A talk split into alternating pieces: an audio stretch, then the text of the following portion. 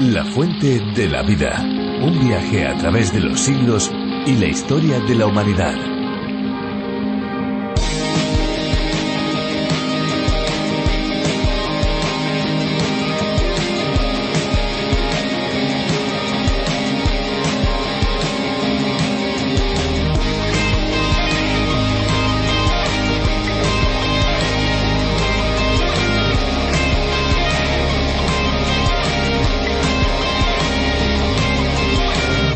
¿Han oído hablar de la guaquina? Esta es una bebida que se emplea especialmente para elaborar algunos tipos de bebidas embriagantes de muy buen sabor, aunque en la actualidad se mezcla con algunas frutas y es vendida como un refresco de sabor. El agua quina surgió por una serendipia. Cuando se estaba investigando una cura para el paludismo, algunos hombres eran picados por mosquitos y enfermaban de malaria. Entonces se dieron cuenta que si bebían quinina, la enfermedad no aparecía.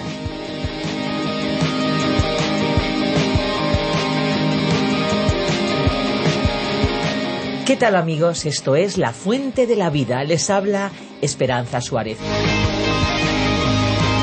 Amigos oyentes, nos alegramos mucho porque la difusión de este programa hace que miles y miles de personas puedan descubrir la palabra de Dios. Aunque comenzamos la fuente de la vida con curiosidades, este programa no es solamente un tiempo de curiosidades y de buena música, nada más, claro que no. Es bueno conocer esas curiosidades, es agradable escuchar una buena canción, pero el núcleo central de este espacio es la reflexión o meditación de la palabra de Dios, algo que ya es posible hacer en nuestro propio idioma y en este caso en la versión para España. Si quieren conocer más sobre este espacio, les invitamos a visitar lafuentedelavida.com. Pueden también descargarse nuestras aplicaciones a través de la Biblia y RTM 360 y no olvidarnos del Facebook y del Twitter porque también estamos en las redes sociales. Aprovechemos esta pausa musical para poder divulgar el programa a través de las redes. ¿Qué les parece?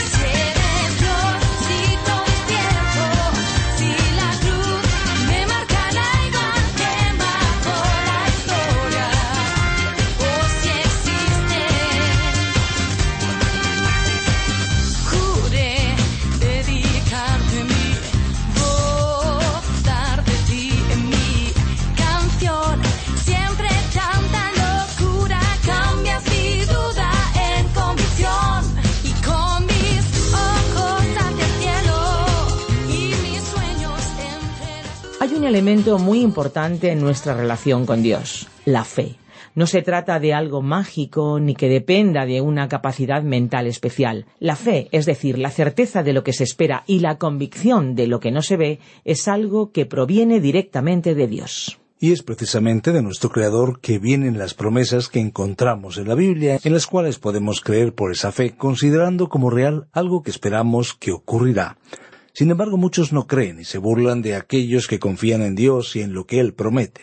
Pues vamos a descubrir un poquito más sobre este asunto en el capítulo 3 de la segunda carta del apóstol Pedro, donde nos acerca a lo que ocurrirá en el futuro, es decir, cuando vuelva Jesucristo, porque Jesucristo vuelve de nuevo. Estamos seguros que la reflexión de hoy será muy interesante. Recuerden nuestro número de WhatsApp 601 20 32 65.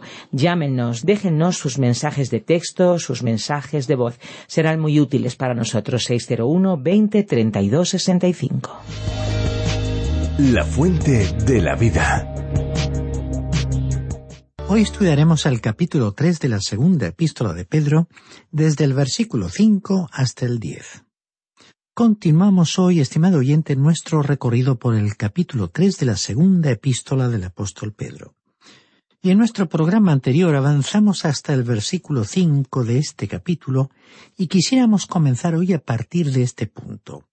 Hemos dividido en tres partes esta quinta sección de la epístola titulada el calendario de Dios para el mundo. En primer lugar, el mundo pasado, en segundo lugar, el mundo presente y en tercer lugar, el mundo futuro. Leamos entonces los versículos cinco y seis de este tercer capítulo de su segunda carta para ver lo que el apóstol Pedro nos dijo sobre el mundo pasado.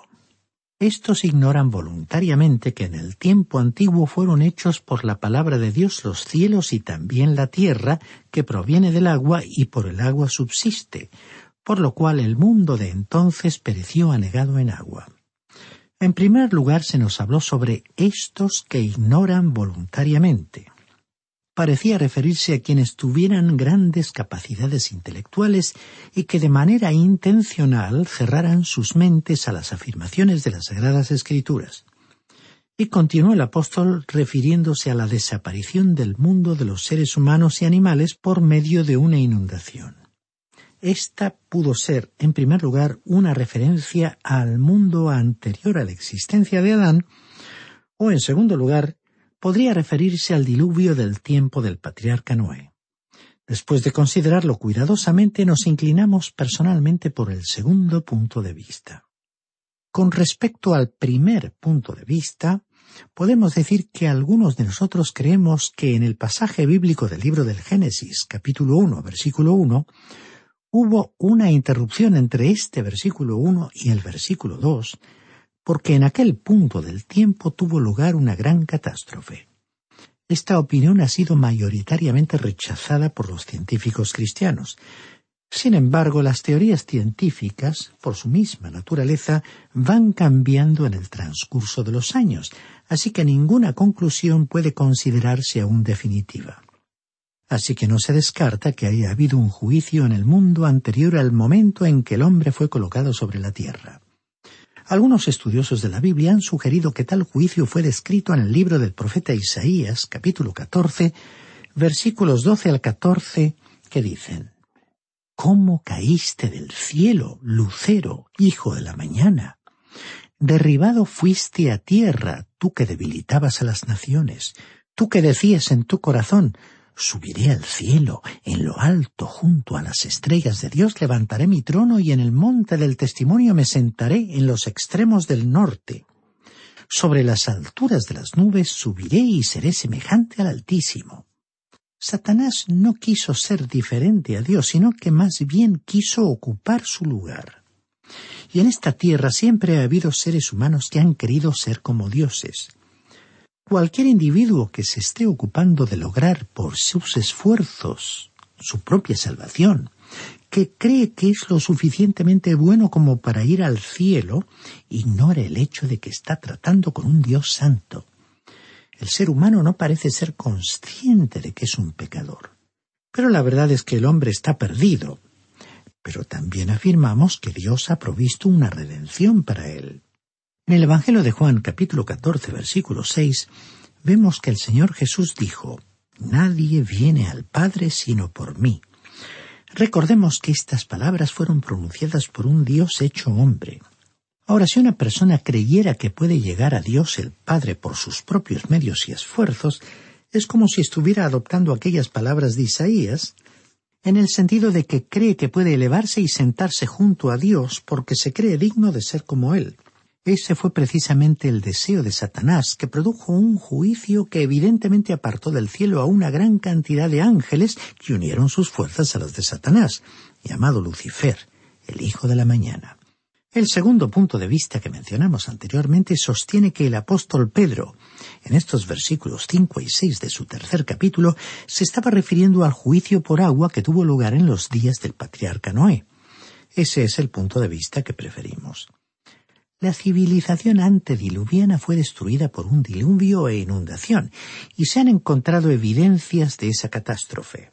Las excavaciones realizadas en el emplazamiento de la antigua ciudad de Ur de los Caldeos mostraron que varias civilizaciones fueron destruidas. En dichas excavaciones los arqueólogos encontraron grandes depósitos de arena y sedimentos depositados allí por una inundación. Por debajo de ellos encontraron los restos de una gran civilización. Por otra parte, en áreas montañosas se han encontrado conchas y caparazones de crustáceos cuya presencia allí no tendría razón de ser sin la presencia del mar en alguna época de la historia. Así que muchos de nosotros creemos que Pedro se estaba refiriendo directamente al diluvio de los tiempos del patriarca Noé, y esta tierra realmente posee evidencias de tal inundación. Después de haber mencionado estos dos puntos de vista, diremos que tanto si Pedro se estaba refiriendo a un juicio anterior a Adán como si se refirió al juicio del tiempo de Noé, este es un tema abierto a conjeturas. Indiferentemente de que uno acepte el primer punto de vista o el segundo sobre la frase el mundo de entonces pereció anegado en agua, lo importante es que esa catástrofe ocurrió en algún momento del pasado, como hemos visto, hay evidencias de que tuvo lugar un gran cataclismo y de que todas las cosas no han continuado ocurriendo como lo eran desde el principio de la creación.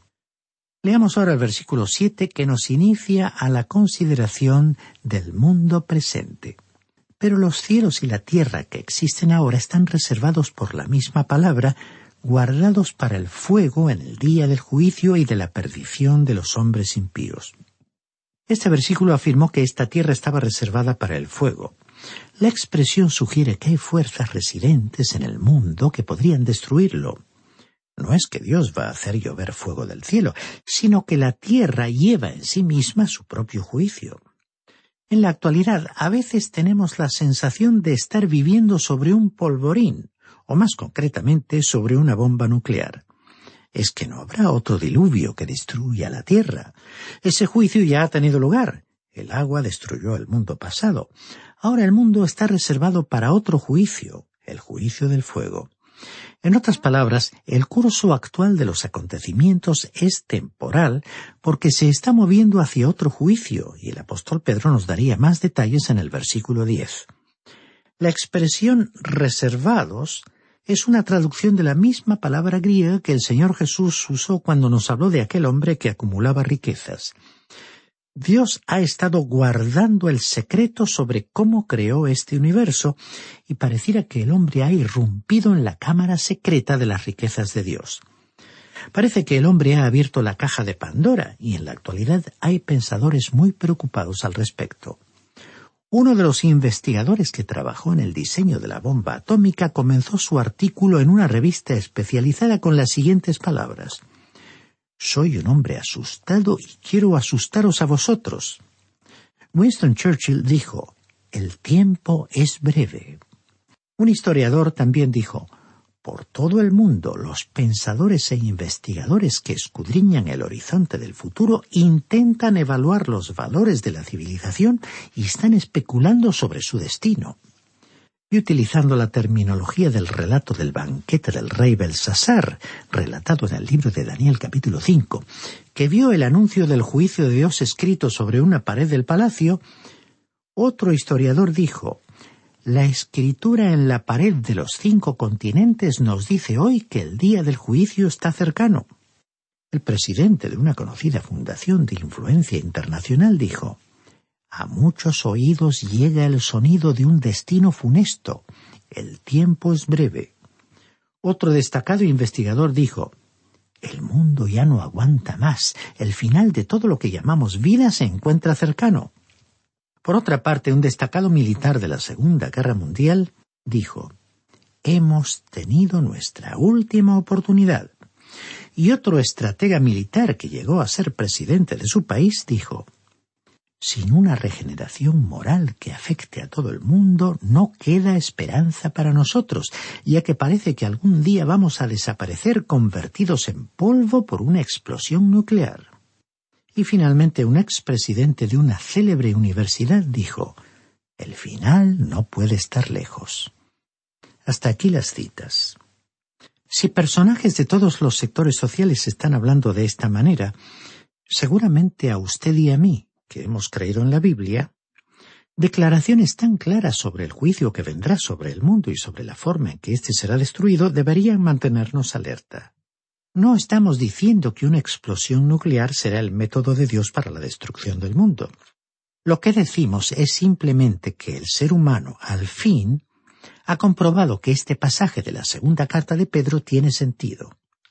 Este es un medio por el cual Dios podría destruir el universo que no solo parece lógico, sino que al mismo tiempo tiene una explicación científica. A continuación, Pedro se refirió a lo que se presentaría en el futuro, es decir, en el mundo que vendría. Simplemente como la tierra será destruida, ello no significa que Dios habrá terminado con ella. Así como la tierra fue juzgada en el pasado, será juzgada en el futuro, pero continuará existiendo. Anticipémonos ahora por un momento al versículo trece de este tercer capítulo que nos presenta el mundo futuro. Pero nosotros esperamos, según sus promesas, cielos nuevos y tierra nueva en los cuales mora la justicia. En este mundo en el cual usted y yo vivimos, estimado oyente, no predomina la justicia.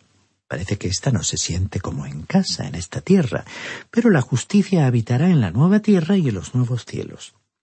En su obra Hamlet, Shakespeare describió su época diciendo que los tiempos estaban como descoyuntados, dislocados, y tenía razón. Pero nos alegramos que habrá otro mundo, un nuevo cielo y una nueva tierra, y constituirá una gratísima experiencia vivir en una tierra caracterizada por la justicia.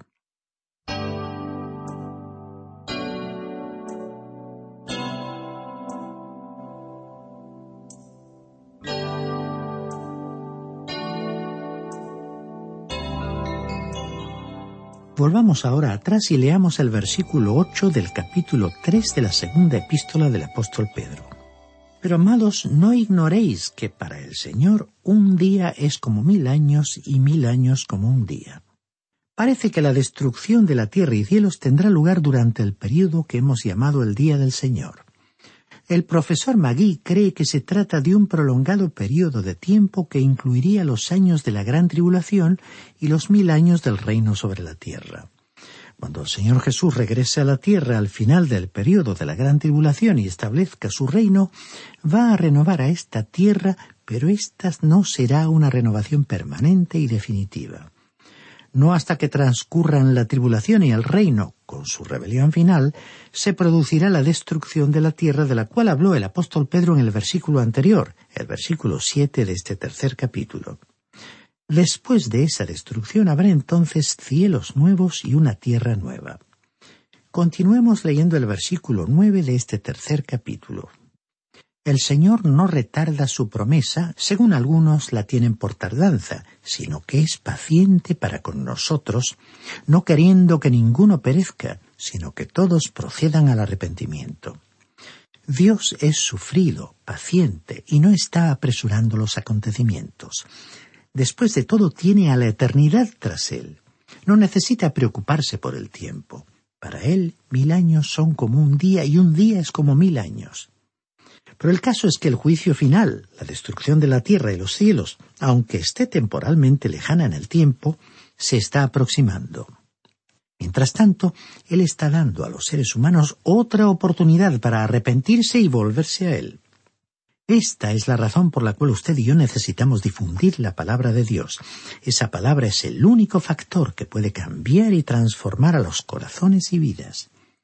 Es por la palabra de Dios que las personas renacen espiritualmente, como el apóstol Pedro escribió en su primera epístola capítulo 1 versículo 23 diciendo, Pues habéis renacido no de simiente corruptible, sino de incorruptible por la palabra de Dios que vive y permanece para siempre.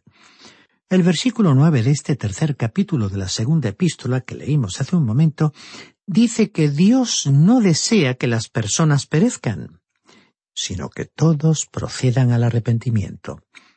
Estimado oyente, la voluntad de Dios es que usted no perezca. Una de las razones por las cuales usted está leyendo este libro es simplemente que Dios no quiere que usted se enfrente con el juicio. Él quiere que, espiritualmente hablando, usted pase de muerte a vida. Y esta puede ser una realidad para usted si se vuelve a Él y recibe la extraordinaria salvación que Él tiene para usted. ¿Sabe usted que no puede evitar que Dios le continúe amando? Usted puede rechazar su amor, pero no puede lograr que Él deje de amarlo. Tampoco podría usted evitar que llueva, pero sí puede abrir un paraguas y evitar de esta forma que la lluvia caiga sobre usted. Usted puede cobijarse bajo el paraguas del pecado o bajo el paraguas de la rebelión para no experimentar el amor de Dios. Pero no puede hacer que Dios deje de amarlo. La mitología griega nos dejó una historia cargada de fantasía, pero que ilustra lo que acabamos de hacer. Un hombre joven tenía una madre maravillosa, pero se enamoró de una joven malvada, perversa. Esta joven odiaba a la madre del joven y no podía soportar el estar en su presencia. No era porque la madre la reprendiera, pero su mismo carácter, su misma presencia constituía una molestia, un motivo de inquietud. Pero aun así este joven estaba desesperadamente enamorada de ella, porque era una mujer muy hermosa. Finalmente rogó a la joven que se casara con él. Esta respondió lo haré, pero con una condición. Debes cortar el corazón de tu madre y traérmelo. Bueno, este joven estaba tan perdidamente enamorado que descendió al bajo y miserable nivel de cometer este acto diabólico. Así que mató a su madre, le quitó el corazón y cuando se lo estaba llevando a la joven tropezó y cayó. Entonces el corazón habló y dijo Hijo mío, ¿te has hecho daño? Estimado oyente, usted podría abofetear el mismo rostro de Dios, puede darle la espalda, puede blasfemarle, pero no puede evitar que Él quiera salvarle, ni como ya dijimos anteriormente, que Él le ame porque Él proveyó un Salvador, su propio Hijo, para que muriera en lugar de usted. El Señor Jesús le salvará si usted recibe la salvación que Él ofrece. Tenga en cuenta que las cosas no van a continuar en el estado en que actualmente se encuentran. Para algunos la vida transcurre con un cierto tedio y monotonía, pero algún día, al llegar al final de la historia, vendrá el juicio. Usted y yo estamos viviendo en un mundo que se está moviendo hacia el juicio. Leamos ahora el versículo diez de este tercer capítulo de la segunda carta de Pedro. Pero el día del Señor vendrá como ladrón en la noche. Entonces los cielos pasarán con gran estruendo, los elementos ardiendo serán deshechos y la tierra y las obras que en ella hay serán quemadas. Dice aquí, pero el día del Señor vendrá como ladrón en la noche. Hay cierta discusión sobre si esto tendrá lugar en el momento de la segunda venida de Cristo o al final del reino terrenal. El doctor Magui, como expresamos anteriormente, cree que el día del Señor es un periodo de tiempo prolongado que se inaugurará con la tribulación y será seguido por el reino milenario de Cristo, por la rebelión final y por el juicio del gran trono blanco. Entonces, como dice el libro del Apocalipsis, habrá cielos nuevos y una tierra nueva. Con respecto a la frase que dice que el día del Señor vendrá como ladrón en la noche, diremos que es la misma expresión que el apóstol Pablo usó en su primera carta a los tesalonicenses, capítulo 5, versículo 2. Esta expresión indica que el día del Señor comenzará inesperadamente, de repente. El versículo 10 continúa diciendo, Entonces los cielos pasarán con gran estruendo. Aquí se describió el final como un estruendo espantoso, quizás comparable al de una explosión nuclear. Y dice además este versículo, los elementos ardiendo serán deshechos. La materia no es eterna, como una vez se creyó. Uno puede librarse de la materia, es decir, que ésta puede ser convertida en energía. Pedro mencionó aquí a los elementos, es decir, los bloques de construcción, los elementos esenciales, los componentes básicos del universo. La palabra desechos fue traducción del verbo griego lugo, que simplemente significa desatar o soltar. Al producir la fisión del átomo, liberando su energía, el hombre pudo fabricar la bomba atómica que produjo efectos tremendos e impresionantes. La energía nuclear ha sido aprovechada en un mundo en el cual han comenzado a escasear los recursos. Cuando Dios creó el mundo, esta tierra estaba provista en abundancia de petróleo y alimentos. Pero vino el ser humano y prostituyó la tierra. Los seres humanos han contaminado la tierra y están comenzando a agotar todos los recursos que Dios proveyó en abundancia, así que la crisis energética es ya una realidad. Y así como hay un inmenso potencial de energía en un pequeño átomo, cuando Dios destruye algún día esta tierra será algo tremendo. Podemos imaginar los efectos de una serie de explosiones nucleares, lo cual, desgraciadamente, teniendo en cuenta las zonas de tensión del mundo y los crecientes recursos del terrorismo, no resulta inimaginable ni mucho menos. Y el versículo diez termina diciendo Y la tierra y las obras que en ella hay serán quemadas. Esto incluirá seguramente la gran cantidad de agua que existe sobre la tierra. Sabemos que el agua se compone de dos elementos, hidrógeno y oxígeno, y ambos son gases inflamables que pueden resultar, después de ciertos procedimientos, altamente explosivos. Los bomberos han dicho que en cierto tipo de incendios, si se utilizara agua, solo se conseguiría avivar más el fuego, por lo cual se usan otros productos químicos para extinguir el fuego en lugar del agua. Pedro estaba diciendo que Dios juzgará en el futuro tal como lo ha hecho en el pasado. Al principio de este capítulo, en el versículo cuatro, Pedro dijo que los burlones dirían Todas las cosas permanecen así como desde el principio de la creación. La gran falacia de los burlones consistió en no conocer el pasado, aunque fue una de las teorías sobre el origen de la vida la que afirmó enfáticamente que hubo una gran catástrofe en el pasado. Creemos que sí, que hubo una gran catástrofe en el pasado remoto, pero fue el resultado de un juicio de Dios. El día del Señor también incluirá el juicio.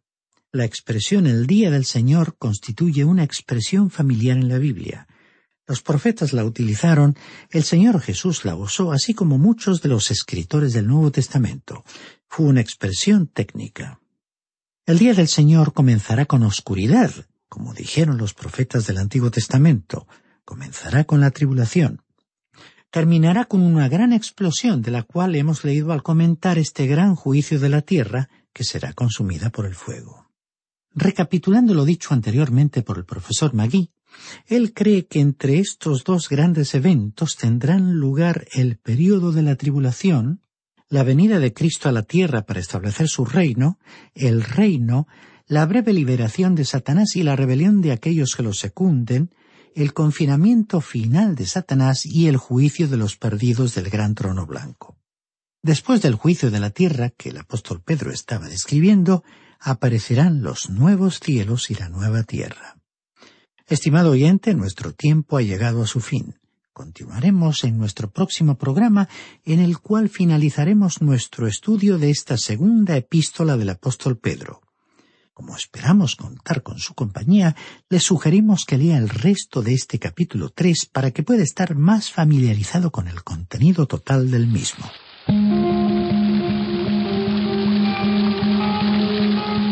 Amigos, muchas gracias por acompañarnos una vez más en La Fuente de la Vida. El programa se acaba, pero nosotros podemos seguir en contacto. Pueden llamarnos al 91 422 0524 o bien al 601 20 32 65. Recuerden que si llaman desde fuera de España pueden pulsar el prefijo más 34. Y si desean enviarnos un correo electrónico lo pueden hacer a la siguiente dirección info arroba radioencuentro.net. Info arroba radioencuentro.net. El programa de hoy y los anteriores están disponibles en nuestra web lafuentedelavida.com o bien en la aplicación La Fuente de la Vida que se puede encontrar también con el nombre a través de la Biblia.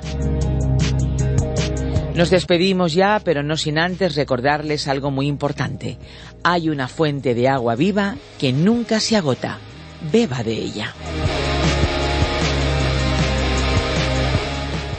Este ha sido un programa de Radio Transmundial Producido por Radio Encuentro. Radio Cadena de Vida.